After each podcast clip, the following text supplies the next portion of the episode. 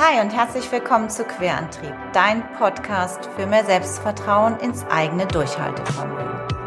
Mein Name ist Katja von Eismond und ich freue mich sehr, dich bei deinem Vorhaben, beruflich oder privat quer einzusteigen, zu unterstützen und damit den allerersten Schritt ins Ungewisse zu wagen.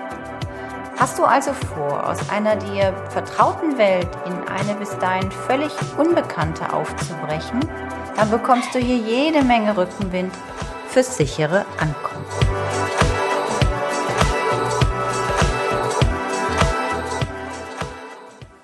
Hallo, schön, dass du wieder eingeschaltet hast.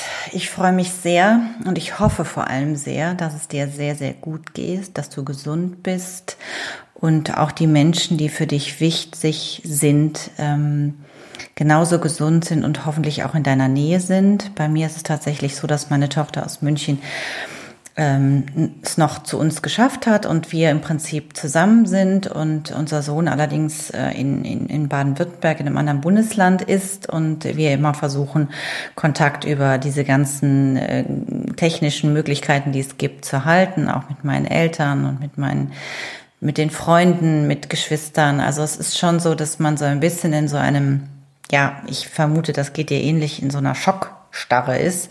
Vor allem die ganze letzte Woche, diese erste Woche, seit wir diese ganzen Maßnahmen und ähm, auch Diskussionen und Medienüberflutungen bekommen haben, äh, musste ich mich auch erstmal so ein bisschen sortieren, aus der Schockstarre so ein bisschen rausgehen den, diesen, diesen Zustand annehmen, also einfach auch sagen, okay, es ist jetzt so, was kann ich tun, was muss ich tun und einfach zu verfolgen, ähm, was, was er macht. Und ähm, jetzt ist Woche zwei. Und ich habe für mich einfach entschieden, dass ich jetzt wieder versuchen möchte, in einer Art und Weise Normalität in mein Leben zu bringen, in meins und in den, mit den Menschen, mit denen ich zusammenarbeite, aber auch beruflich. Also es gibt schon noch den einen oder anderen Termin. Es müssen jetzt halt andere Lösungen gefunden werden und vor allem auch technische, die mich total vor Herausforderungen stellen, weil wie ihr wisst oder wie du weißt, ist das nicht mein Rocket Science. Aber ähm, ich werde das herausfinden und ich habe Menschen, die mir dabei helfen und äh, ich bleibe zuversichtlich. Parallel habe ich jetzt natürlich auch unglaublich viel Zeit gewonnen, mich um mein Buchprojekt zu kümmern, was natürlich auch nochmal durch die ganze Situation da draußen nochmal einen ganz anderen Schwung gekriegt hat. Das finde ich einfach auch nochmal sehr, sehr schön. Ähm, also nicht der Schwung, der da draußen ist, sondern dass ich einfach für mich ähm, den Nutzen daraus ziehe. Und das ist ja das, was sowieso immer versuche, ähm, so durchs Leben zu gehen, dass ich immer sage, okay, was ist denn einfach die Chance dahinter, die sich verbirgt? Und das ist für mich tatsächlich ähm, dadurch, dass andere Dinge wegbrechen, äh, ich nicht mehr tun kann, jetzt die Zeit und Raum habe, mich fokussiert und wieder ein bisschen bei mir angekommen zu sein, nach der letzten Woche zu sagen, okay, ich gehe jetzt an den Text dran. Das Gespräch, was ich heute äh, dabei habe und was du gleich hörst, ist ähm, ein Gespräch mit Katrin Reuter. Wir haben das, Telef das ähm, Gespräch noch live natürlich geführt. Das ist ja das, was ich eigentlich auch am liebsten mache mich mit den Menschen auch live zu treffen, wenn ich äh, ein Interview führe. Ähm, und da gab es natürlich das Thema überhaupt noch nicht, was wir jetzt äh, uns dauernd umkreist. Und ähm, ich habe sie heute Morgen nochmal angerufen, einfach um zu hören, ob sich irgendwas Gravierendes in ihrem Business auch geändert hat. Und sie hat einfach gesagt, dass es privat eben genauso ist wie alle anderen. Also sie ist ja auch berufstätig. Sie hat ein Startup gegründet. Das darüber erzählt sie auch ganz viel in dem äh, in, dem, in der Folge und ähm, sie hat, ist auch Mutter von zwei Kindern, neun und zwölf Jahre. Also wie organisiert sie das? Und sie macht den Spagat wie viele von euch oder wie, ja, wie, wie die meisten, schätze ich. Ich habe das ja nicht mehr. Meine Kinder sind ja schon erwachsen. Ähm, aber sie hat sich, sie regelt sich da gut und sie ist sehr dankbar, dass sie gerade tatsächlich auch erst umgezogen sind und äh, sie den großen Raum haben, also dass sie auch ein bisschen Platz haben. Also sie, sie weiß, dass sie da sehr privilegiert bis, ist und das finde ich auch schön, wenn man da so ein für sich so ein, so ein ja so, ein, so eine Einsicht hat. Ich sehe das auch so. Wir haben auch ein, ein, Haus, wo wir uns verteilen können. Ich denke oft auch an alleinerziehende Mütter, die wahrscheinlich gerade überhaupt nicht wissen, wie sie es alles organisieren sollen. Ähm, alle Menschen, die im, im Einzelhandel unterwegs sind, die echt jede Stunde arbeiten müssen, das ganze medizinische Personal. Ähm, ich denke da viel dran ähm, und versuche da irgendwie, was immer ich tun kann, äh, energetisch hinzuschicken. Aber ansonsten sind mir da auch ein bisschen die Hände gebunden. Und ähm, beruflich, klar, ist es natürlich, wenn man auch auf Investoren äh, angewiesen ist und so ein Unternehmen noch im Aufbau ist und vor allem auch so ein, so ein digitales Unternehmen, was sie da gegründet hat, und jetzt natürlich auch Investoren ganz andere dem Themen auf dem Fokus haben, ist es halt einfach ähm, auch da für sie kritisch und da weiß sie nicht so ganz genau, wo die Reise hingeht. Und so wird es dir vermutlich auch gehen, wenn du jetzt äh, auch vor allem selbstständig bist, aber vielleicht auch in irgendeinem Job bist, wo es die Frage ist, ob es den Job dann noch zukünftig so geben wird. Umso wichtiger finde ich, ist es eben einfach, dass man sich immer, immer wieder damit beschäftigt, was ist mein Plan B? Was kann ich tun und machen? Was stecken noch für Talente und Fähigkeiten in mir, um einfach die Reise anders anzutreten, um etwas anders zu anzugehen, quer einzusteigen, um trotzdem authentisch zu leben. Ich glaube, dass dieses Interview da sehr ähm, hilf hilfreich sein kann, weil wir ähm, viele Dinge aufgebröselt haben. Ähm, ganz interessant, was äh, Katrin auch erzählt hat, was ihre größte Eigenschaft ist.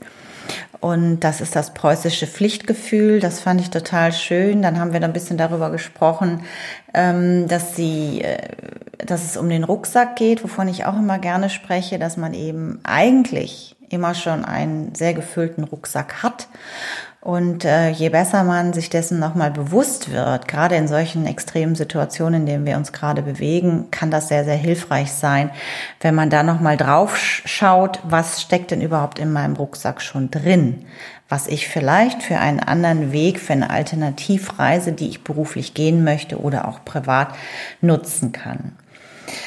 Also, ich wünsche dir jetzt erstmal ganz, ganz viel Freude bei dem Interview und äh, wir hören uns kurz danach noch. Danke dir. Ciao. Klappe, die erste. Hallo Katrin, ich freue mich riesig, dass du in meinem Podcast bist. Und vielen Dank, dass ich da sein darf. Ja, super. Ich ähm, ähm bin ganz beseelt. Äh, schon als ich hier hingefahren bin nach Bonn, ich habe mich ja im Weg heute gemacht von Langenfeld nach Bonn, habe ich so gedacht, wie wird das werden? Ähm, was äh, werde ich erfahren und äh, deinen spannenden Lebensweg noch ein bisschen genauer kennenzulernen? Weil wir haben uns kennengelernt im, wann war das? Letztes Jahr im November? Ja, November.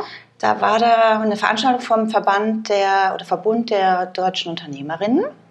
Ich war da als Gastteilnehmerin. Ich habe mir einfach gedacht, ich höre mir das mal an. Und ähm, du warst eine Gast ähm, mit einem Beitrag durftest du genau, dabei genau. sein. Ich habe was erzählt über äh, Digitalisierung der Verhütung, glaube ich, ne? oder der Familienplanung. Genau. Und das fand ich so spannend und darum geht es ja heute auch ein bisschen, dass du erzählst von deinem Unternehmen, mhm. was du gegründet hast. Mhm. Wann hast du das gegründet? Äh, die GmbH haben wir Ende 2015 gegründet. Mhm. Das war jetzt dann auch schon seitdem sozusagen im fünften Jahr. Ja. Könnte ja schon fast ein kleines Jubiläum feiern. Ja, das stimmt. Sehr gut. Und ähm, ich fand das spannend äh, aus verschiedenen ähm, ähm, Perspektiven, was du erzählt hast. Zum einen dieses ähm, digitale Unternehmen, was du gegründet hast, in der Welt von Investoren zu finden, wo nur Männer unterwegs sind, um was für ein Produkt es sich unter, ähm, ähm, bewegt, das verrätst du auch gleich. Das fand ich spannend und äh, was ich noch spannend fand, wie ihr das so als Paar, du bist nämlich auch verheiratet, hast gemeinsam mit deinem Mann gegründet, wie ihr das managt nämlich diese berühmte Work-Life-Balance, die man vor allem als Gründer auch wahrscheinlich noch mal anders erlebt. Ja. Ähm, aber hol uns jetzt erst noch mal zurück, ähm, wer du bist, was du jetzt machst und vielleicht auch mal, was du davor gemacht hast. Weil ja. es ja hier immer darum auch geht, ähm, aus einer vertrauten Welt in eine komplett neue aufzubrechen.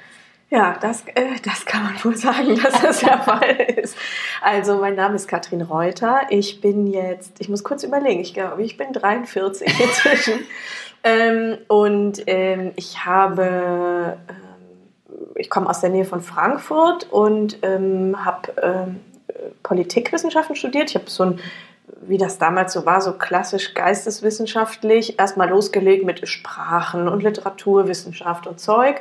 Und dann war es mir alles ein bisschen blumig. Dann bin ich äh, so in die Politikwissenschaft äh, abgerutscht und äh, habe dann Politik und Geschichte und Musikwissenschaft zu Ende studiert. Wow. Ähm, und habe, äh, was man damals noch machte, einen Magister äh, gemacht und bin mit diesem Magister so ein bisschen planlos ähm, losmarschiert, vor allem in den Bereich Redaktion. Also ich habe viel geschrieben, immer schon und für Zeitungen gearbeitet und ähm, solche Dinge gemacht und bin dann aus Versehen ähm, auch immer stärker an die, dieses Thema Online-Journalismus rangerückt, ähm, weil einfach damals ging das so los mit dem Internet ähm, und da war einfach Bedarf an Leuten, die äh, im Internet auch mal was schreiben. Und mhm. äh, selbst wenn es nur so Dinge waren wie Produkttexte oder also irgendwie bin ich in dieses Internet-Ding reingeraten. Und, ähm, Hast dich da aber auch wohlgefühlt? Ja, ich, fand, ja, ich fand das ein, äh, ein total faszinierendes Medium. Dieses Gefühl, das weiß ich noch, das war so im Jahr, also Ende der 90er mhm. Jahre. Ähm, und dann, dann hat man in so wilden Redaktionssystemen da irgendwelche Texte zusammengefummelt und dann drückte man auf den Knopf und dann war das einfach da, so draußen ja, in der Welt. Ja, und alle ja. konnten das lesen. Und mhm. das, das, das, hat dich fasziniert. Ja, das sieht man schon. Ich fand es Ihr toll. könnt das jetzt nicht sehen, aber man sieht es. Ja, ich fand es sehr, sehr cool. Also was das, was da technisch so, ähm, so möglich war, obwohl ich überhaupt keinen Plan hatte davon, wie das geht. Ähm, aber ich fand es irgendwie, ich fand es cool als Möglichkeit. Und dann hat sich das so ergeben, dass dann ähm, ich in diesem Bereich so unterwegs war, in Online-Redaktionen und dann ähm, über die verschiedenen Jobs, die ich gemacht habe, dann äh, wurde das immer softwarelastiger. Also ich habe dann in einer Agentur gearbeitet, die ähm, Internetprojekte betreut hat für große Kunden. Ähm, und dann ähm, bin ich da auch so ein bisschen reingeraten, weil ich immer das spannend fand zu sehen, wie die Technik funktioniert ähm, und was man damit alles Cooles machen kann. Ich hatte auch von Software überhaupt keine Ahnung, aber ich habe dann halt ähm, einfach je, damit gearbeitet und dann immer mehr das verstanden. Dann habe ich so verstanden, wie, keine Ahnung, wie HTML funktioniert und habe dann die Älteren unter uns werden sich erinnern, mit Self-HTML äh, da so irgendwie rumgebastelt und überlegt, wie, wie, werden, wie macht man da jetzt was grün, was vorher rot war auf so einer Webseite. Ne? Immer so ein bisschen ausprobiert und rumgebastelt. Ähm, und dann habe ich für große Unternehmen ähm, Softwareprojekte mit bearbeitet und habe dann auch sehr viel gelernt, ähm, wie, wie so große Konzerne ticken, ähm, wie solche Teams funktionieren, wie Projektarbeit funktioniert, was Projektmanagement ist. Ähm, auch so ein bisschen so ein gesundes Halbwissen zur Software selbst. Also wie funktioniert, wie, was ist so eine Serverarchitektur? Mhm. Was heißt das? Wenn, der, wenn irgendwas auf der Webseite nicht sauber angezeigt wird und der Programmierer sagt immer, ja, ja, das liegt am Cache.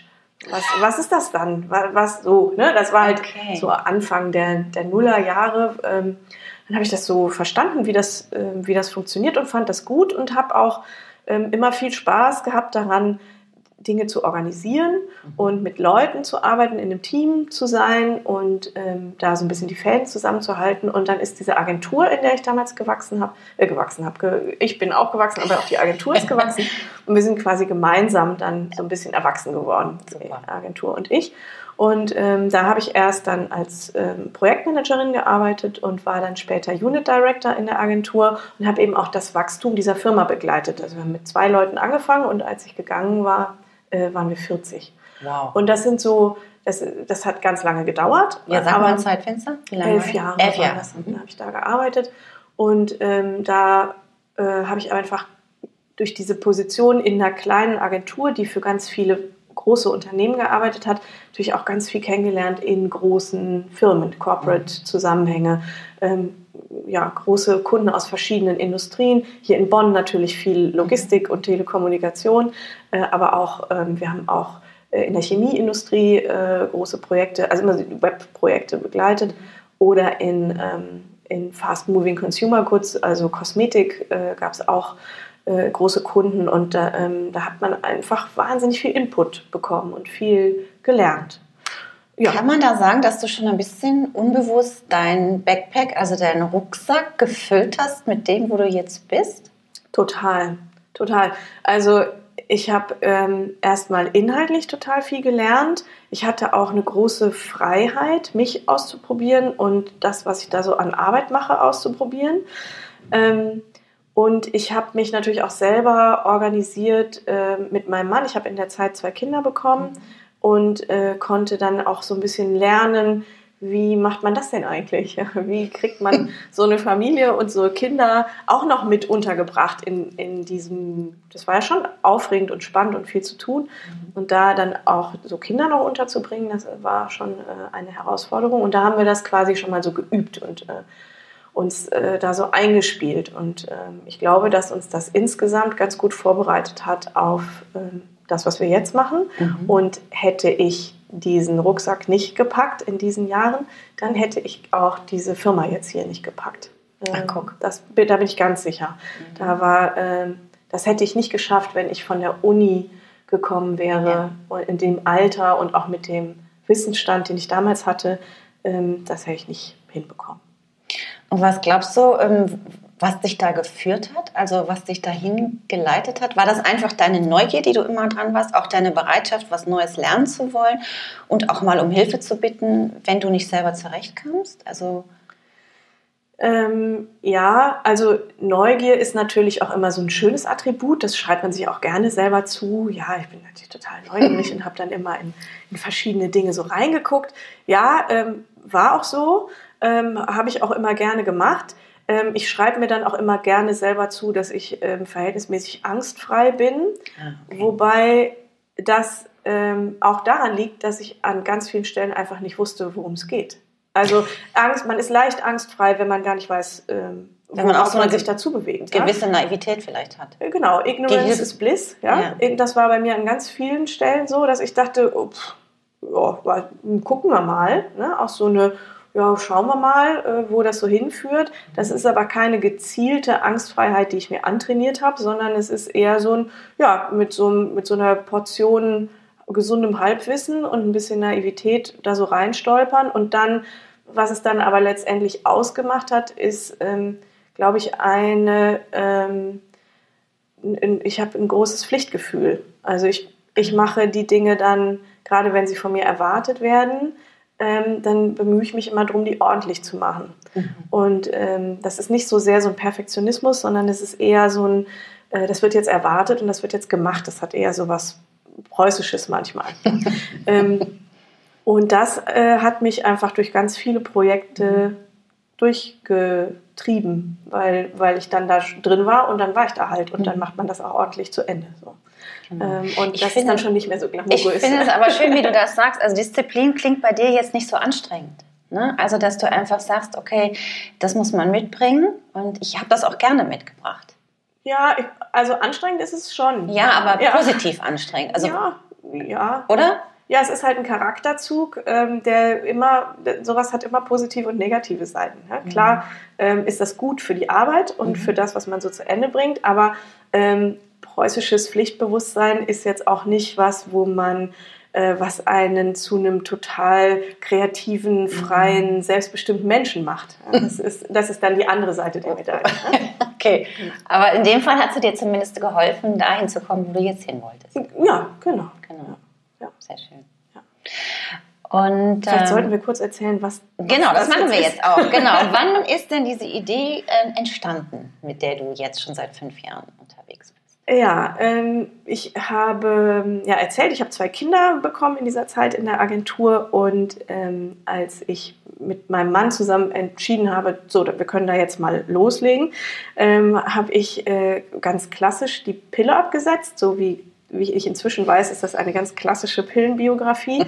ähm, äh, ganz viel, bei ganz vielen Frauen ist es so, man fängt so im Teenie-Alter an und dann denkt man 15 Jahre lang, äh, oh Gott, oh Gott, wenn ich die ein einziges Mal vergesse, dann passiert irgendwas ganz Schlimmes.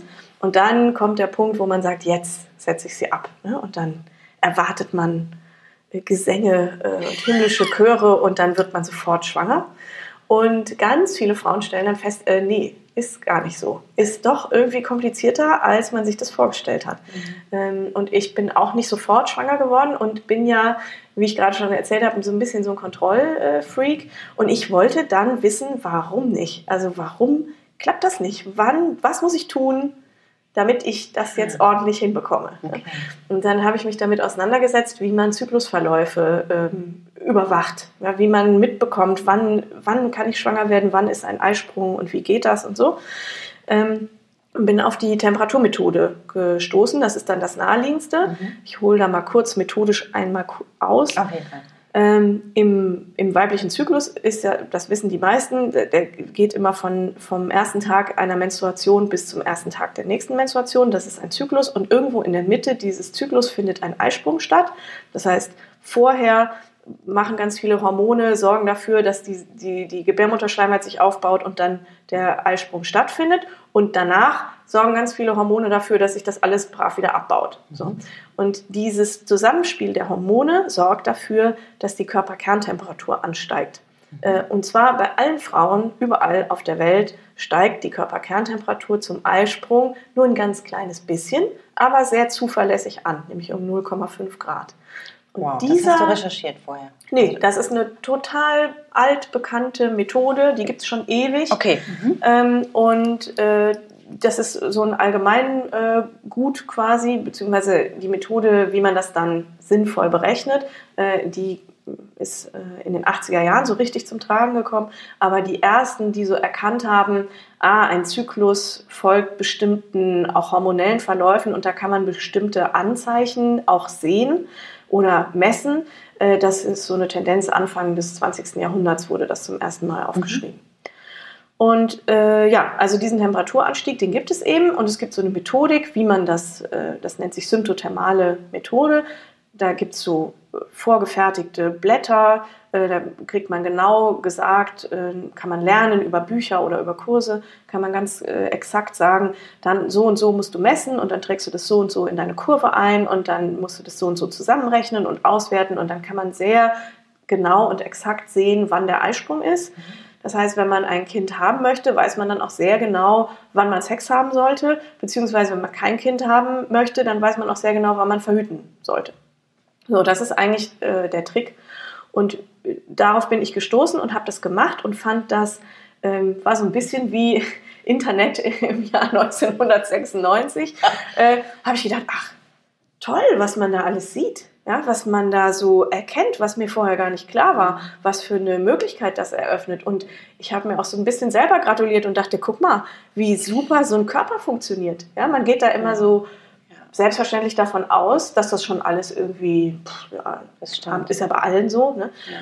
Aber wenn man sich da mal mit auseinandersetzt, welche Hormone wann was genau tun müssen und wie dieses total fein regulierte System dann auch tatsächlich funktioniert und man das bei sich selber so sieht, mhm. das fand ich ganz, fand ich total faszinierend. Und ähm, hat dann auch geklappt, dann bin ich äh, schwanger geworden und dann habe ich mit dieser Methode immer weitergemacht, weil auch das ist so ein Klassiker ähm, in so einer Frauenbiografie. Wenn sie die Pille lange genommen haben und dann das erste Kind bekommen haben, haben die meisten so ein Gefühl von, möchte jetzt eigentlich nicht so dringend wieder die Pille nehmen. Mhm. Ähm, ich bin gerade ganz zufrieden, wie mein Körper funktioniert und eigentlich möchte ich da jetzt nicht eingreifen. Aber ganz viele sagen eben auch, ich will jetzt aber nicht ungeplant sofort wieder das nächste Kind nachlegen. Und ähm, äh, ich habe dann weitergemacht mit dieser Methode und die ist wirklich ganz wunderbar. Die ist aber im Alltag ein bisschen schwierig umzusetzen, weil, ähm, da muss ich nochmal ein bisschen methodisch ausholen. Ähm, das, was man eigentlich wissen will, ist, was ist der tiefste Wert pro Nacht, den der Körper erreicht, während man schläft. Das mhm. ist die sogenannte Basaltemperatur, ähm, weil das ist halt eben immer dieser niedrigste Wert und den setzt man, diesen einen Wert setzt man dann in Relation zu den anderen Werten in den darauffolgenden Nächten, sodass man hinterher so eine schöne Kurve hat. Und ähm, diesen Wert erreicht man, während man schläft. Und während man schläft, kann man nicht messen, zumindest nach der alten Methode. Und deswegen ähm, versucht man sich diesem Wert anzunähern, indem man immer morgens zur gleichen Zeit quasi aus dem Tiefschlaf raus ähm, die Temperatur misst und die dann halt einträgt, sozusagen als, als Näherungswert an das, was man eigentlich haben will. Mhm. Und das Charakteristikum von so einem Näherungswert ist, dass der fehleranfällig ist. Der ist sehr anfällig für Störungen.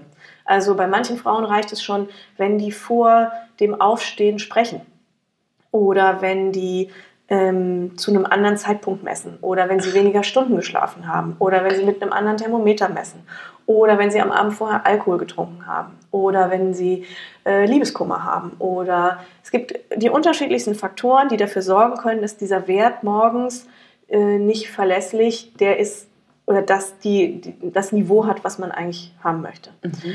Und das wird dann richtig blöd, also in meinem Fall wurde das richtig blöd mit zwei kleinen Kindern, wo man dann überhaupt nicht mehr schläft und ständig ist irgendwie die Nächte sind unterbrochen, irgendeiner hat wieder ein Virus mitgeschleppt aus dem Kindergarten, ähm, dann die ganze Arbeit, die ich ja auch dann noch nebenbei noch hatte, es war wirklich auch stressig und anstrengend und ich habe da, also dann muss man Sonntagmorgens dann um 6 Uhr den Wecker stellen, um seine Temperatur zu messen. Wenn gerade mal Ruhe ist und alle schlafen, ja, ja. dann klingelt der Wecker, weil du deine Temperatur messen musst. Und da habe ich gedacht, das darf doch wohl nicht wahr sein. Und ähm, habe mich dann auch geärgert, so ein bisschen vor meinem äh, digitalen Hintergrund, dass ich mit dem digitalen Fieberthermometer eine Temperatur nehme und dann mit der Hand das in meine digitale App eintippe. Ich habe dann damals schon eine App benutzt, ja. um diese Werte zu übertragen. Und habe ich das gesagt, ey, ich habe mich immer verrechnet. Ich habe dann irgendwie aufs Thermometer geguckt und dann die zweite Nachkommastelle vergessen oder falsch gerundet. Oder ich habe es an dem Tag überhaupt nicht übertragen, weil ich nicht daran gedacht habe. So. Und immer hat das dann sofort Auswirkungen. Und äh, dann dachte ich, warum können denn das digitale Fieberthermometer und das digitale Endgerät Handy, warum können die denn jetzt nicht direkt ah, miteinander sprechen? Sich connecten, da ist schon so eine kleine Idee dann genau. irgendwie, wie so ein kleiner Funken ja. in dir aufgegangen. Ja, das war die Idee. Ja. Ja. Weil ich, ähm, ich wollte, dass meine Körperkerntemperatur in der Zeit gemessen wird, während ich schlafe, damit ich wegkomme von der punktuellen Messung ja. morgens.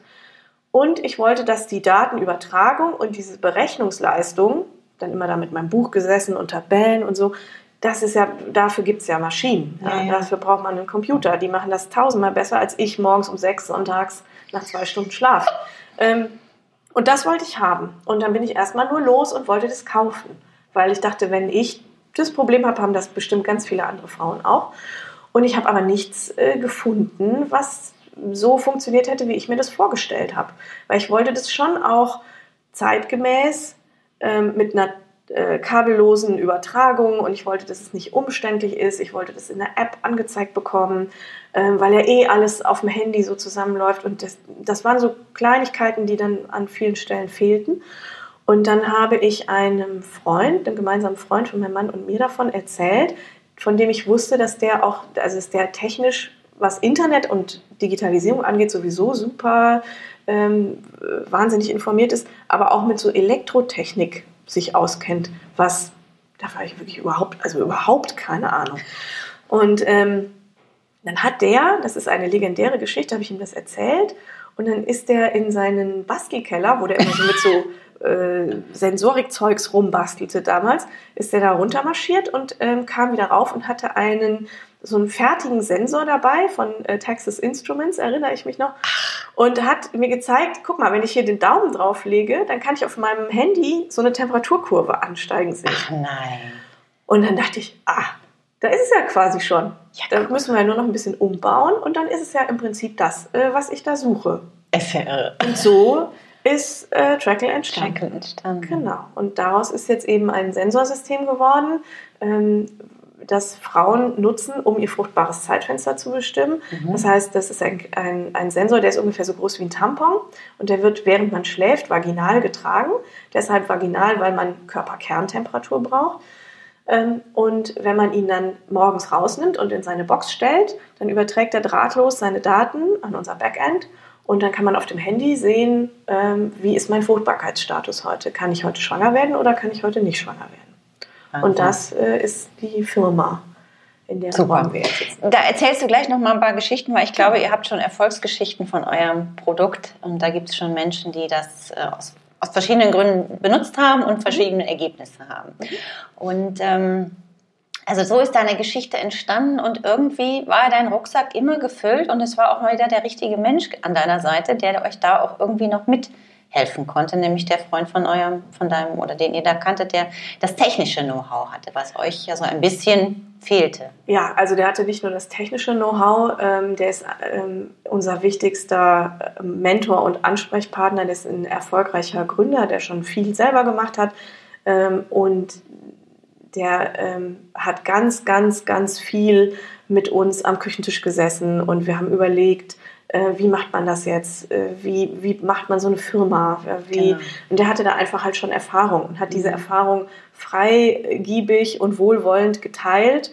Und das ist natürlich total wichtig. Und ohne so viel Input ähm, hätten wir das also wahrscheinlich auch zeitlich überhaupt nicht auf die Reihe bekommen. Ne? Und hätten einfach wahnsinnig viele Fehler gemacht, ähm, hätten einfach die Reibungsverluste total äh, erhöht. Mhm. Ähm, und das war natürlich großartig, dass ja. wir da jemanden hatten, der, der sich da einfach schon auskennt in dem Business. Genau, weil es ist ja so eine Idee, es ist ja bei jedem Gründer so, man hat eine Idee, man möchte auch, dass die rausgeht. Mhm. Und wie schön ist es dann, wenn man auf Menschen trifft oder die vielleicht schon auch sowieso an seiner Seite hat, mhm. die mit einem diesen Weg gehen und die dich da auch nicht äh, immer sagen, boah, was ist denn das für ein Quatsch? Ja. Sondern sagen, ja, ich glaube da mit dir dran und ja. gemeinsam kriegen wir das gewuppt. Das ja. finde ich großartig. Genau, genau. Also das hätte sonst auch nicht. Wie seid ihr auf Trackle gekommen? Wie seid ihr auf den Namen gekommen? Ah, das war eine total schwere Geburt. Oh, es war so kompliziert, weil ähm, mir war das schon sehr, sehr wichtig, weil mir klar war, das wird ja ein, ein Endkundinnenprodukt. Mhm. Ähm, und ich wollte da einen schönen Namen haben ähm, der auch irgendwie international funktioniert. Und ich mhm. wollte nicht sowas, sowas Blumiges. Ja, ich wollte auch nicht was, was so gleich so Frauengesundheitsprodukte, die haben gerne entweder so einen Touch irgendwie in die lila Latzhosen-Thematik. Äh, mhm. Ja, das mhm. fand ich irgendwie nicht mehr zeitgemäß. Oder sie haben sowas, so wie so Pillen auch verpackt sind, ne? Mhm. wo man dann so ähm, äh, Matisse äh, Frauensilhouetten an den Spiegel klebt. So, ne? Weil das, weiß was ich meine, ne? diese Art von Ästhetik, so mit so Schmetterlingen und Blumen. Ach so, sowas. Mhm. Mhm. Und das, ähm, das wollte ich alles nicht und das wollte ich auch nicht, dass sich das im Namen widerspiegelt, weil mir ging es ja, und mir geht es auch immer noch, um eine technische Lösung, die gut funktioniert und die Daten erfasst. Ja. Ja, es geht um Daten und um Gesundheitsdaten in erster Linie und nicht nur um Frauengesundheit und Marketing. Und deswegen wollte ich es gerne so ein bisschen nüchtern auch haben, mhm. aber nicht zu technisch. Mhm. Und wir haben monatelang überlegt. Wir haben mit Freunden, ich äh, sehe uns noch auf der Terrasse im Garten, äh, mit Freunden zusammensitzen mit so großen Flipchart-Bögen. Und dann haben wir mit so bunten Stiften haben wir dann gemalt und überlegt und gebrainstormt und links und rechts. Und es, wir waren mit allem immer ein bisschen unzufrieden. Und dann bin ich eines Morgens mit dem Hund rausgegangen äh, und kam von der Hundewiese zurück und habe gesagt, mir ist was eingefallen, was haltet ihr von Trackle? Und alle sagten, ja. Ach, guck. Ja, das ja. ist doch gut. Ja, der berühmte Geistesblitz, ne? Ja, und ja, aber das war, das hat viel Vorarbeit ja? gekostet. Also Klar. war nicht so, dass mir das irgendwie zugefallen ist. Nee, weil du wahrscheinlich Wochen damit schon immer im genau. Kopf rumgegangen bist und es dich beschäftigt hat genau. und irgendwann, äh, irgendwann äh, macht's plack ja. und dann weiß man es. Ja, ne? genau. Ja, und dann war der Name da und dann haben wir auch daran nichts mehr geändert. Sehr gut. Ja. Ähm, Genau, ähm, also dann war das Baby quasi geboren. Jetzt musste das Baby aber auch noch irgendwie laufen lernen und raus. Mhm. Und ähm, ich habe dich ja gegoogelt, habe ich ja gerade schon gesagt. Wir haben uns ja schon zwei, drei Minuten ähm, weil das hast du nämlich nicht erzählt, als wir beim Verband der Unternehmerinnen, glaube ich, waren, dass du nämlich auch in der Höhle der Löwen warst.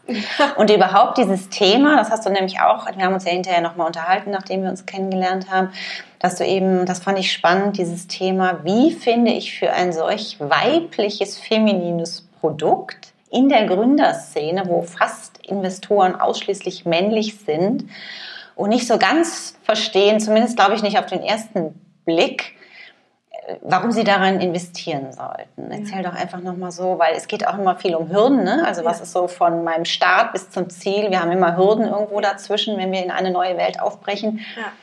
Was würdest du jetzt sagen, war das auch die schwierigste Hürde in dem ganzen Ding und wie war sie so für? Also ähm, es gab jede Menge Hürden und ich kann die auch nicht priorisieren. Kann okay. ich sagen, die eine war schwieriger als die andere. Gleich. Es gab nur okay. welche, die, die tauchten immer wieder auf ah, okay. sozusagen und andere, die hat man dann irgendwann so hinter sich gelassen. Das Thema Geld äh, ist ein Dauerthema und das ist auch bei allen Startups mhm. so. Gerade bei Tech-Startups ähm, und bei Startups, die dann auch noch Hardware machen mhm. und bei Startups, die dann auch noch medizinische Hardware machen. Das okay. ist so, so der Bereich, wo man am allermeisten Kohle ausgeben kann. ähm, weil wir sind ja ein zertifizierungspflichtiges Medizinprodukt ja. und ähm, Klar, wenn man, äh, also ich will das nicht kleinreden, es gibt wunderbare Software-Startups. Es ist nur einfach eine vollkommen andere Herangehensweise, ob man eine Software baut und dann funktioniert was nicht. Und so kannte ich das ja bis dahin. Ja. Man, man hat ein Softwareprojekt, das ist schon kompliziert genug. Es sind wahnsinnig viele Leute involviert und äh, es kostet wahnsinnig viel Geld und es ist ein riesen Entwicklungsaufwand und man organisiert und organisiert und sucht Fehler und testet und macht und dann geht was kaputt, ist irgendwo ein Bug drin und dann muss man diesen Code neu schreiben. Dann muss man halt nochmal ran und das korrigieren und nochmal testen und nochmal raus. So kannte ich das bis dahin. Und wenn man Hardware macht, dann ist das ja im Prinzip so ähnlich, nur dass viel mehr Geld involviert ist, weil man, bevor man überhaupt irgendwas testen kann, erstmal eine Vergussform aus Stahl bauen lassen muss für fünfstellige Beträge. Ja. Und dann hat man äh, ähm, irgendwas, was man testen möchte, äh, braucht dafür ein spezielles Material. Das gibt es aber nicht im Gebinde ein bis zwei Kilo, sondern nur im Gebinde 800 Kilo. So. Ähm, man ist ja dann auch an so Industrieprozessen ganz dicht dran plötzlich. Und es ist einfach wahnsinnig teuer. Und äh, Gleichzeitig hat man dieses Zertifizierungsthema. Mhm. Also man muss äh, sicherstellen und auch vollkommen zu Recht äh, sicherstellen, dass man da ein ordentliches, sicheres Medizinprodukt äh, fertig macht. Und das ist einfach ein hohes Risiko, weil das eine schwere Zertifizierung ist. Das ist inhaltlich wahnsinnig kompliziert. Das ist anstrengend. Ähm, das ist äh, ja einfach schwer, schwierig.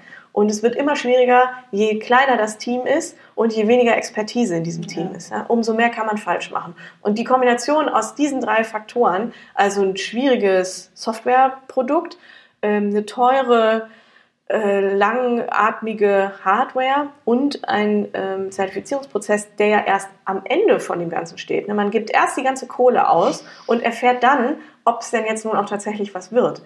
Das ist so eine Kombination, wie hast du dich da immer wieder motiviert? Wie hast du da so deine Geduld und deine ähm, Zuversicht behalten, dass du auch mal gesagt hast, boah, ey. ja, also da würden ja vielleicht der ein oder andere, das ist ja oft auch in der Startup-Szene, dass man dann eben auch abbricht und sagt, ich halte das nicht aus und ich kann das auch nicht tragen.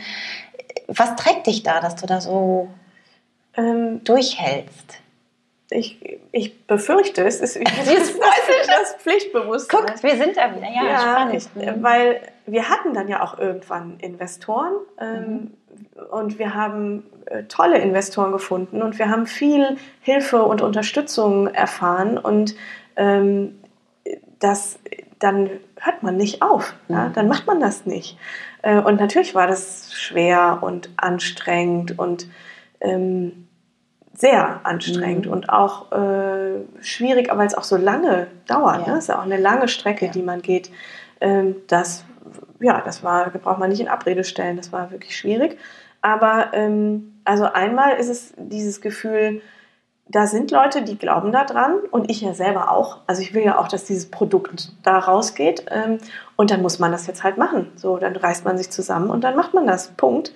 Ähm, das ist ein wichtiges Thema. Und das andere ist aber auch, dass ähm, es ja auch wahnsinnig aufregend ist. Also es ist einfach total spannend, was, was man da so lernt und was man erfährt und was ich alles, manchmal denke ich, was ich alles nicht erfahren hätte, wenn ich das nicht gemacht hätte. Ähm, das, das ist toll. Also das sind auch so Bereiche, mit, also in unserem speziellen Fall, damit hatte ich vorher in meinem ganzen Leben, meine Eltern sind beide Lehrer, ne? Ich hatte überhaupt keine Vorstellung davon, wie so eine Produktion funktioniert und wie so, wie, wie diese elektrotechnischen Dinge äh, funktionieren. Pff, wusste ich nicht. Und ich fand es toll. Ich fand das, ähm, ich finde es heute auch immer noch total toll, wenn wir ähm, beim Fertiger sind und in der Produktion, dann ziehen wir alle so einen Kittel an und dann muss, geht man da so. Und ich weiß jetzt auch, warum man diesen Kittel trägt und warum man diese äh, Schutzbänder an die Schuhe machen muss und so. Ne? Das sind auch so, so Dinge, wo ich jetzt verstehe, warum die so funktionieren, wie sie funktionieren. Und ich habe den, den, das Blickfeld total erweitert. Und das merkt man dann, dass das an verschiedenen Stellen auch so aufs ganze Leben einzahlt. Ne? Wie, wie wahnsinnig sicher man sich mit Anfang 20 über zum Beispiel seine politische Haltung ist. Ne? Und ja. wenn, wenn dann solche Dinge dazukommen und man auch zwischendurch mal ganz andere Perspektiven einnimmt mhm. und in einer ganz anderen Position ist, das ist schon einfach aufregend. Und das hat mich schon auch immer wieder motiviert. Mhm. Weil sich einfach deine Welt erweitert hat, deine eigene Welt. Ja. Durch die neuen Dinge, die du dazulernen konntest. Genau. genau. Also ja. deinen Rucksack weiter noch genau. gefüllt hast. Genau. Toll. Erzählst du auch ganz äh, begeistert. Schön. Ich glaube, die Kombination ist gut bei dir, die du hast. Ne? Dieses preußische plus ich äh, finde das aufregend und ich möchte das und ich bin bereit, mich für was Neues zu öffnen. Das glaube ich ist echt ich hoffe, ja. ja. also dann war das Baby quasi geboren und jetzt ging es ja noch darum, die Investoren oder diese, ja, versuchen das irgendwie auch zu verkaufen, weil ja. es wichtig ist, weil es ein Produkt ist, was viel Geld kostet und wo ja. du viel Geld brauchst. Das hat man ja nicht irgendwo liegen. Nee. In der Regel. Nein. Nein, hatten wir tatsächlich überhaupt nicht. Und genau, das ist auch, ähm, so funktioniert das in Startups. Alle Startups äh, müssen Geld sammeln, müssen Investoren finden. Das ist halt eine ganz besondere Art der Finanzierung. Ja, das, ähm, wenn man bereits eine Firma hat oder ein Produkt hat, dann kann man ganz klassisch zur Bank gehen und, und einen Kredit äh, beantragen oder sich um andere Formen der Unternehmensfinanzierung kümmern. Äh, wenn man nur eine Idee hat, dann ähm, ist natürlich das Risiko höher, Geld da rein zu investieren. Und deswegen nennt man das dann Risikokapital. Mhm. Da kommen Leute und geben Kapital, weil sie an die Idee, an das Team, ähm, an den Markt glauben. Mhm. Und ähm, das, die haben auch häufig so einen Impetus, äh, dass sie da was ausprobieren wollen, dass sie da vorangehen wollen, auch mit einer innovativen Idee äh, und Leuten weiterhelfen wollen, die vielleicht nicht wissen, wie die Elektrotechnik funktioniert, aber sie wissen das dann. Ne? Das mhm. ist auch ein wichtiger Aspekt bei der Investorensuche, dass man versucht, die, die Lücken, die man selber hat, zu besetzen mit äh, Expertise von außen. Und wenn die Expertise dann zum Beispiel auch Geld investiert, umso besser. Ja, dann hat man so ein, dann schafft man das auch gemeinsam, diese Hürden äh, zu überwinden. Mhm. Und äh, das ist ein, ein Prozess, der äh, dauert der auch nicht abgeschlossen ist. Also ich kenne auch keine Startups, die, die irgendwann durchfinanziert sind, sich zurücklehnen und sagen, boah, so jetzt. Ne? Okay. Das geht einfach immer ist weiter. Ein Prozess. Mhm, ähm, und ähm, ja, alleine das äh, ist einfach ein, ein, Teil von, meine, von meiner Arbeit, ein großer Teil von meiner Arbeit, wo man auch wahnsinnig viel äh, dazu lernen muss. Ja? Also so, ich habe zwar Politikwissenschaft studiert und es war jetzt ich habe auch viel Völkerrecht gemacht äh, und so Ansätze von, von Jura mitgemacht, also dieses Thema, sich mit Verträgen und mhm. Finanzierung auseinanderzusetzen, ähm, das fiel mir jetzt, das war mir nicht so neu wie zum Beispiel Elektronikfertigung, aber ähm, es ist natürlich trotzdem eine andere Nummer, ob, ob man das jetzt so theoretisch aufnimmt in einem universitären Umfeld oder ob man jetzt da ernsthaft einen Vertrag unterschreiben muss, den man dann aber preußisch auch bitte von vorne bis hinten verstanden haben möchte. So. Ja. Ähm, und das, ähm, ja, das ist einfach ein großer Teil der Arbeit, die Investorensuche. Und was würdest du denn sagen, was so dein Learning war mit den, also die Höhle der, Höhle der Löwen hast du gemacht und diese ganzen Investoren zu gewinnen. Was, was würdest du sagen, wenn du jetzt so resümierst für die Zeit, die du jetzt schon die Erfahrung gemacht hast mit Investoren? Ja. Was ist so dein größtes Learning dabei? Für ähm, dich? Also es gibt eine ganze Menge so, so fachliches Learning, einfach mhm.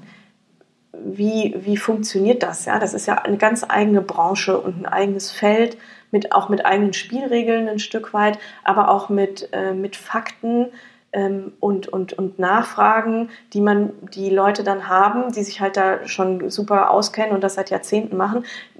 Da muss man sich irgendwie vorbereiten, da muss man Wissen äh, ran schaffen, da muss man auch auf jede Frage eine Antwort haben. Ähm, und die, das muss man erstmal lernen. Das mhm. ist ein bisschen wie sich auf eine Klausur vorbereiten oder so, dass man versteht, äh, wonach fragen die, warum fragen die danach, was ist das, äh, das dahinterliegende Interesse und ähm, was, ist eine, was ist die Antwort, die man da gibt. Ja? Also nicht, dass man was vorspielt, sondern dass man einfach klar sagen kann, das ist die Frage, das ist die Antwort. So, das, und nicht rumeiert, weil man nicht weiß, äh, worum geht es eigentlich gerade? Mhm. Das, ähm, also Vorbereitung ist, ja. ist ein Thema ähm, und auch ein Verständnis dafür, worum es da geht. Ähm, ich habe äh, zum Beispiel auch festgestellt, so, unter, so Unterschiede ähm, denn in so Nationalitäten und so Kulturen. Also wir, mhm. haben, wir waren auch mal in den USA und haben da auch mit Investoren gesprochen und wow. da war das auch so, ähm, das ist äh, ganz andere ganz andere Summen, die da besprochen werden. Und da ist es auch viel selbstverständlicher, dass Startups finanziert werden. Und da habe ich aber auch nochmal mit so einem Blick von außen auch nochmal gelernt, ähm, dass das in Europa und gerade auch in Deutschland ähm, schon auch irgendwie mir entgegenkommt, wie da äh, investiert wird. Okay. Also da geht es schon auch um Fakten und um Zahlen, die eine Basis haben. Nicht, dass das in den USA total ne? aber ähm, das ist einfach eine andere Herangehensweise. Es ist sehr bodenständig, gerade auch wenn man im Rheinland unterwegs ist. Die, äh, das ist auch ein, ein großer Unterschied zwischen ähm, Rheinland und Berlin zum Beispiel. Mhm. Ähm, ja, das sind so, so Dinge, die ich da gelernt habe, glaube ich. Das äh, war interessant. Und Höhle der Löwen ähm, war natürlich eine ganz äh, spezielle Erfahrung, ganz, ganz besonders auch. Ähm, wir haben das jetzt nicht nur ähm, aus, aus Gründen, aus Investitionsgründen gemacht. Ähm, das ist ja auch eine, eine ganz, das ist eine Fernsehshow. Ne? Da, da geht es jetzt nicht in, nur und in erster Linie und ausschließlich um eine, eine sinnvolle Struktur von Investitionen, die vielleicht auch zu den eigenen Entwicklungsplänen jetzt genau passt. Ja, das, ist, das ist einfach eine andere Dynamik, wenn man ins Fernsehen geht. Ja. Und ähm, für uns war es aber auch einfach wichtig, ähm, um Bekanntheit ja. zu bekommen. Und dafür ähm, war es natürlich toll. Und es war auch ähm, eine tolle und aufregende Erfahrung. Also auch das macht man ja nicht jeden Tag. Nee, also in so ein Fernsehstudio gehen und dann sich da hinstellen, ähm, das war schon, puh, ja, ja. fand ich schon, ähm, also spannend und aufregend, aber auch oh, gar nicht so einfach. Aber du hast dich dem gestellt und hast das gemacht und hat das denn ähm, eure Sichtbarkeit wahrscheinlich deutlich erhöht? Ja. Format. Ne? Ja, ja, ja. Also das war äh, ganz toll und auch der Austausch mit den Investoren da war auch ähm, ganz spannend und interessant und ähm, auch nochmal eine ganz andere Sicht auf die Dinge. Äh, ich würde das also rückblickend total positiv bewerten. Das war mhm. gut. Ähm, für uns in unserer Reise war das auch zum richtigen Zeitpunkt eine gute Sache. Ähm, ja, war, war spannend und aufregend. In der Nacht vorher hätte ich gedacht, nee, oh nee, ich gehe doch lieber wieder auf, ich muss, ich muss weg. Habe ich aber nicht, aber ich war dann Hast da. du nicht, ja. Das ist aber das, was dich aus, also was dein Weg ist. Ne? Also du würdest wahrscheinlich nicht, wenn du so kurz vom Ziel bist, sagen, ach, ich drehe wieder um und gehe nach Hause, wenn ich hier das, ähm, die Chance habe, bei Höhle der Löwen oder vor einem Investor zu stehen und mein Baby zu verkaufen. Ja, also ich würde schon, aber wenn ich das Gefühl habe, ähm, ich jemand erwartet von mir, dass ich da jetzt hingehe, ah, dann gehe ich da auch hin. Okay, das ist interessant. Ja, aber wenn es funktioniert, ist es doch auch gut. Ja. Sehr gut. Ähm, dann verrate uns doch noch mal ganz kurz, das hat mir vorhin gesagt, es gibt ja schon Erfolge. Trackle ist ja schon auf dem Markt. Genau. Ne, man kann das auch schon kaufen. Ich werde das auf jeden Fall in den Shownotes hier, dich, deine Seite, wo man dich findet, alles in den Shownotes verlinken, damit jeder, der für das Produkt sich interessiert, ähm, das auf jeden Fall mal suchen kann und vielleicht auch mit euch Kontakt aufnehmen kann. Sehr gerne. Ähm, seid ihr auf Insta und die sind ganz überall finden. Trackle einfach eingeben genau. und findet ihr genau. Katrin und das Team. Sehr genau. Gut. Ähm, magst du uns denn vielleicht noch ganz kurz äh, von deinen, ähm, also erstmal jetzt nochmal so, wo du sagst, das fandst du toll, dass äh, Menschen mit eurem Produkt oder Frauen mit, ihr, mit eurem Produkt ähm, plötzlich was anderes war in ihrem Leben.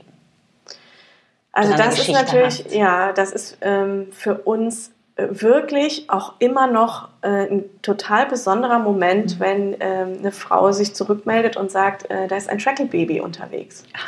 Ähm, das ist wirklich ähm, ich hätte das gar nicht so gedacht. Ich meine, natürlich kriege ich Gänsehaut. Ja, oder? Trackle Baby. Ja, das ist total schön. Das ist ähm, und wenn es in der ganzen Geschichte nur eins gewesen ja. wäre, ne, wenn man selber Kinder hat, dann ähm, ja. dann weiß man auch, was das bedeutet und ähm, das äh, und bei uns im Team sind ja jetzt äh, auch nicht nur ganz junge Leute, sondern wir haben ja auch äh, viele Kollegen und auch in, in Berlin äh, die, die Kollegen, ähm, die haben einfach selber auch Kinder und ähm, stehen mitten im Leben. Und dann, wenn dann so eine Nachricht kommt, äh, da, da, ist ein Trackle-Baby oder jemand meldet sich und manche, die ersten Trackle-Babys sind ja jetzt auch schon geboren. Wow. Ähm, und wenn uns jemand ein Foto schickt, ja, dann, äh, dann ist wirklich auch so ein, dann werden alle so ein bisschen andächtig ja, auch. Das ist wirklich eine ganz tolle, ähm, ja, ganz, ganz toll. Und auch so, wenn wir positives äh, Feedback von der Nutzerin bekommen, ähm, das merkt man einfach auch total, dass, ähm, dass dann auch so diese professionelle Distanz mal so für eine Sekunde mhm. ähm, so ein bisschen wegkippt, ne? weil ähm, alle geben sich hier wahnsinnig Mühe, die Kolleginnen, die im, im Kundinnen-Support äh, so viel telefonieren und E-Mails beantworten und machen. Äh, und die kriegen halt auch häufig, wenn irgendwas nicht funktioniert oder so, ne, dann melden sich natürlich auch Leute bei denen.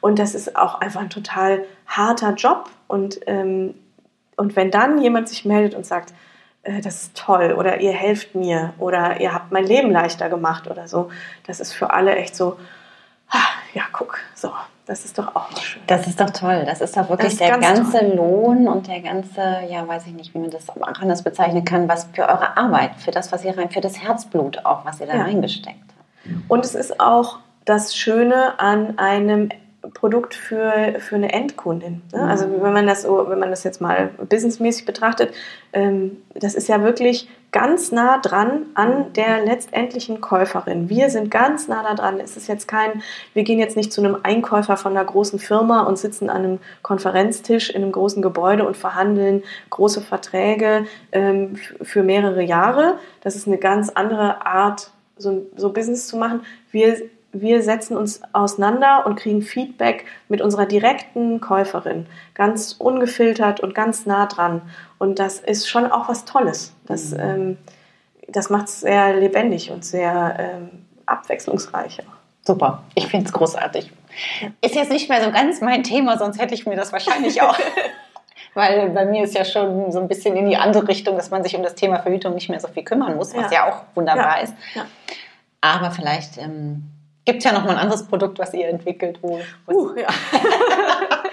Weil das Thema Wechseljahre ist ja auch äh, etwas, was uns Frauen äh, lange begleitet. Und wenn es da noch mal was anderes gibt, als nur immer wieder zurück zu Hormonen zu greifen, wäre das ja. vielleicht auch noch mal ein spannendes Thema. Auch so ein Thema, worüber äh, ganz viele Menschen nicht so gerne sprechen. Ja, ne? richtig. Auch, äh, wir sind ja auch die ganze Zeit konfrontiert mit Dingen, worüber man eigentlich nicht so gerne spricht. Ja, Und mir war das vorher auch da gar nicht so klar wie ähm, groß die Vorbehalte da auch zum ja. Teil noch sind und ähm, wie viel Unkenntnis auch über den eigenen Körper es da noch so gibt. Ähm, gar nicht vorwurfsvoll, sondern einfach deshalb, weil es kein Thema ist, was man bespricht. Ja, da ist noch so ein bisschen Aufklärung, da tragt ihr bestimmt so bei und vielleicht sogar auch so eine Art Bildungsauftrag, dass man vielleicht auch wirklich Schulen da nochmal anders, also die, weiß ich nicht, dass man da wirklich das mehr reinträgt und sagt, Leute oder Mädels, ihr könnt da selber Verantwortung nehmen, guckt, was euer Körper gibt euch ganz viel. Man muss sich eben nicht immer mit den Hormonen da helfen. Ja, ja, ich finde ja auch, ähm, wichtig. Ich habe ja zwei Söhne hm. und ich sehe das jetzt, ähm, wie solche Themen bei denen in der Schule behandelt werden. Mhm. Und das ist wirklich, ich bewundere da auch die Lehrer, wenn die da diesen Balanceakt irgendwie hinbekommen, weil ähm, die sitzen dann vor, vor so einer Klasse und da sind halt Jungs und Mädchen und natürlich ist sowieso ein großer Alarm und rote Ohren und so. Und die, wenn es dann darum geht, wie so ein Frauenkörper funktioniert, hören die Jungs natürlich sofort weg. Ja, ja. weil das ist ja, ja auch alles sowieso, uh, uh, ja, ja. so. Das mhm. betrifft mich nicht, ist alles sowieso schlimm genug. Ja, da will ich auch gar nicht so genau wissen. Umgekehrt natürlich auch. Ja. Und diese, ähm, diese, diese Teilung quasi zu überwinden, ja. weil die Jungs müssen ja nun mal auch wissen, wie es läuft ne? und was da wann, im Idealfall wissen sie, was wann wo passiert das, das so zu überwinden, auch als Lehrer, das äh, stelle ich mir wirklich wahnsinnig schwierig vor. Ja. Da ist, ist eine große gibt, Verantwortung. Ja, absolut. ähm, genau, wir haben, Hürden ist ja immer das Thema, aber auch bei mir Selbstvertrauen ins eigene Durchhaltevermögen. Da hast du echt schon viel zu gesagt. Authentischen Weg gehen, finde ich, machst du ja auch wunderbar, oder? Mhm. Würde ich schon so sagen, mit dem, was du jetzt angegangen bist und ähm, verfolgst das. Meine letzte Frage wäre jetzt einfach nochmal, ähm, das eine war ja eine Hürde, die so ein bisschen dein Business betrifft. Mhm. Aber es gibt bestimmt auch noch eine Hürde, die du in, in, deiner Zeit jetzt, die dich privat vielleicht auch einfach immer herausgefordert hat. In der Vergangenheit, jetzt aktuell ist und vielleicht auch die Zukunft immer noch weiter tragen wird. Was würdest du sagen, ist da so deine, deine größte Hürde und wie meisterst du die? Also wie managst du die mit dem, mhm. was du machst? Ähm, ja, das sind ja so so Erkenntnisse, zu denen man so über die Selbstreflexion dann auch kommt, über die Jahre. Und je anstrengender quasi das Umfeld ist, je mehr man immer wieder seine Komfortzone verlassen muss, desto mehr wird man ja konfrontiert mit den Dingen, ähm, die vielleicht auch nicht so super sind. Ne? Deswegen habe ich auch eben ganz am Anfang gesagt, diese Attribute äh, wie Neugier oder, oder Abenteuerlust oder so, das klingt dann immer alles total shiny. Aber wirklich interessant wird es dann, wenn es echt unbequem wird und wenn man sich auch mit dem auseinandersetzen muss, was einen als Person ein Stück weit ausmacht, ja, und was man aber vielleicht auch nicht so super findet äh, an sich selber und was einem manchmal auch das Leben dann echt schwer machen kann. Und äh, in meinem Fall ist es also ein großes Thema ist, äh, ich bin nicht so ein Konflikttyp. Ich bin so von der Grundkonstitution sogar eigentlich ganz friedlich und ich hätte es auch gerne immer nett. Ich fände es auch schön, wenn alle sich immer lieb haben und alle immer mich lieb haben. Ja, das ist auch so eine, so eine klassische weibliche ja, Haltung, sehr. eine total äh, anerzogene. Sehr konditioniert. Sehr konditioniert. Alle, also ich habe ja einen Sohn und eine Tochter, ich versuche das ähm, mhm. schon in die nächste Generation zu tragen, aber es ist nicht einfach. Es ist äh, total schwer und auch da, ne, da werde ich manchmal so von meinen, kriege ich von meinen Söhnen dann auch so den Spiegel vorgehalten. Diese Tendenz, dass Frauen dann in so einer, ich verallgemeine das jetzt, weil es diese Tendenz wirklich gibt und bei mir ist die stark ausgeprägt, dass man dann so harmoniebedürftig auch die Dinge nicht auf den Punkt bringt und dann so im Kreis drumherum erzählt und noch einen Satz und noch einen Satz und noch einen Satz. Mhm. Und manchmal sagen, gerade mein älterer Sohn sagt dann sowas wie, Mama, du willst doch eigentlich sagen das und das. Ja, ja, stimmt. Ja, und ähm, dieses, äh, das ähm, auch für das Business mal so ein Stück weit zu überwinden und zu sagen, es kommt darauf an, klar zu sagen, so, so oder so. Und dann passiert es, dass Leute äh, oder auch Systeme irgendwas blöd finden und dann ist das so. Mhm. Und dann hält man das jetzt aus, weil man sich im Vorfeld dafür entschieden hat, dass das so gemacht werden muss mhm. aus Gründen. Man hat ja auch Gründe für eine Entscheidung und dann halt auch nicht rumeimern, sondern durchziehen. So, das äh, ist immer wieder für mich ähm, der Punkt, wo es aus der Komfortzone rausgeht. Ne? Wenn ich es mir aussuchen könnte, hätten wir uns alle immer total lieb. Aber das funktioniert halt nicht so. Das stimmt. Das finde ich ist immer eine Herausforderung und da muss ich einfach dann, wenn man sich darüber bewusst ist und wenn man vielleicht es schafft, mal einen Schritt zurückzutreten und zu denken, ah, guck, das ist jetzt wieder so eine Situation. Ja, da, da bist du wieder an dem Punkt. Ähm, dann mach jetzt mal anders. Äh, und wenn man dann die Erfahrung gesammelt hat, das gibt es ja auch, dass man es anders gemacht hat und dass es dann gut ausgegangen ist, dann sammelt sich ja auch so ein, so ein Rucksack, aus dem man dann auch wieder was rausnehmen kann und sagen, guck, damals hat es doch so funktioniert, dann machst du doch jetzt auch so. Und einmal nicht rum. das ist so, das ist, ähm, so versuche ich da immer ranzugehen, also einen Schritt zurückzutreten und sich darüber klar zu werden, was ist jetzt gerade das Problem und dann versuchen aus dem, was ich gelernt habe, äh, das irgendwie zu bewältigen. So, das, das ist das Thema mit, dem, mit den Konflikten. Und ähm, ein anderes Thema ist, ähm, ich habe so eine Tendenz, äh, nicht, nicht gründlich zu sein. What? Das passt ja. gar nicht zu deinem Preußischen. Ja, ja, ich, ich, bin überhaupt kein Perfektionist. Ja. Ich, ähm, äh, ich denke, oh, ja, passt schon. So, ne? Mhm. An manchen Stellen ist das auch total super, weil man ja. gerade in so einem Start-up, ne, man kann nicht alles bis zum bitteren Ende mhm. total super und perfekt und schön haben. Und ähm, dann kann man, man kann auch gut dann mal mit so einer, mit so einer halben Sache irgendwie leben, äh, an ganz vielen Stellen. Ne? Ähm, keine Ahnung, hier, wenn du dich hier umguckst, hier ist kein Bild aufgehängt, weil, weil wir einfach noch nichts aufgehängt haben. So, das sind so, so, ne? Ja. Und an manchen Stellen ist das total hilfreich, an anderen Stellen ist das aber richtig blöd. Manchmal muss man die Zahl dann doch bis auf die zweite Nachkommastelle ausgerechnet haben. Stimmt. Und es sauber hinschreiben und gerade wir, wir Medizinproduktehersteller werden ja durch die Zertifizierung gezwungen, ganz viele Dinge ganz gründlich auch zu dokumentieren mhm. und nicht zu sagen, ah ja, ich habe es hier auf einem Post-it geschrieben, ich äh, finde ich dann schon, wenn ich es brauche. Okay. Das funktioniert nicht und das ist für mich manchmal echt eine Herausforderung. Das finde ich, dann habe ich auch so einen inneren Widerwillen und denke, mhm. boah, dann muss ich schon wieder diese Tabelle aufmachen und das dann noch, und ich weiß doch, was ich, ich muss es doch nicht aufschreiben. Doch, muss ich aber. Und das ähm, fällt mir manchmal schwer und da ähm, das ist auch immer so eine Grenze, ne? wo ich denke, jetzt auch, wenn ich es mir aussuchen könnte, würde ich jetzt das einfach liegen lassen oder nicht machen. Und äh, kann ich aber nicht. Und dann muss man auch, dann spielt es auch eine Rolle, dass man das dann auch annimmt. Ne? Man verschwendet sonst total viel Energie. Wenn ich dann mich einen Vormittag darüber aufrege oder auch gerne genommen, es einen Vormittag lang vor mir herschiebe, und weiß, ich muss jetzt um mittags, muss ich, spätestens um 12 muss diese Tabelle fertig sein. Und um 9 Uhr denke ich schon, oh, und reg mich die ganze Zeit auf, dann ist die ganze Energie schon weg, bis ich tatsächlich ja. angefangen habe. Und da versuche ich immer, mich so ein bisschen zu disziplinieren. Oh. Das muss macht nichts. Nein, alles gut. ähm, eine letzte Frage wäre jetzt noch für mich. Ähm, wenn du jetzt nochmal zurückgehst nach der Schule, man steht ja dann immer erstmal so, also ne, nach dem Abi. Ja was mache ich mit meinem Leben? Also man ist ja dann erstmal vor dieser großen Frage, ja. was kommt? Und mit den Erfahrungen, die du jetzt gemacht hast, was würdest du deinem damaligen Ich, was so gerade mit dem Abi fertig war, mitgeben? Oder eben auch jemanden, der nochmal wieder was Neues anfängt, so wie du vielleicht. Was würdest du dem mitgeben?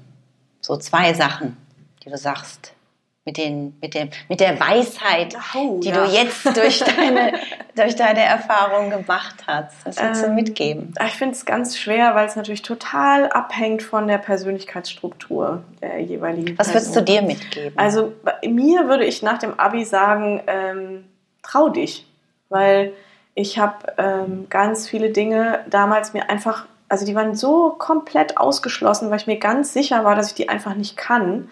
Ähm, und heute weiß ich, natürlich hätte ich das gekonnt. Ja, ähm, das, und ich habe damals aber dann auch gar nicht weiter darüber nachgedacht, obwohl ich wusste, ähm, ich, hätte es, äh, ich hätte es gerne gemacht. Also ich hätte zum Beispiel wahnsinnig gerne Medizin studiert.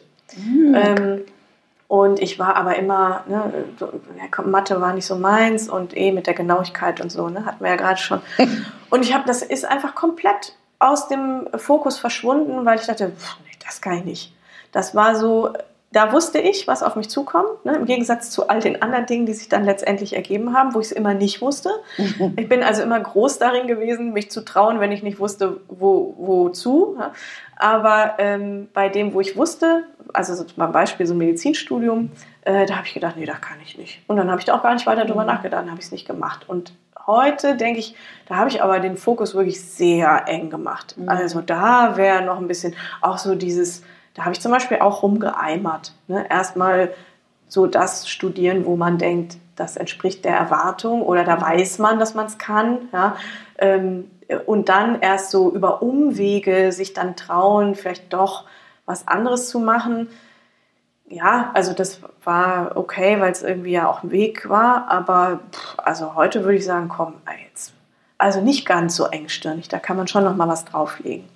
Und äh, das war jetzt auf mich bezogen. Für andere würde ich immer denken, ähm, sich äh, austauschen hat sich als ein total guter Weg erwiesen, glaube ich, für ganz viele, auch gerade wenn es um so Geschäftsgeschichten geht. Ähm, ist, ich finde es schwierig, wenn man äh, versucht, alles mit sich selber auszumachen ähm, selbst wenn es aus so einer eigentlich guten Intention kommt, dass man sagt, ich, ich will jetzt hier keine, keine Geschäftsgeheimnisse ausplaudern oder ich will, ähm, ich will meine tolle Idee für mich behalten. Mhm.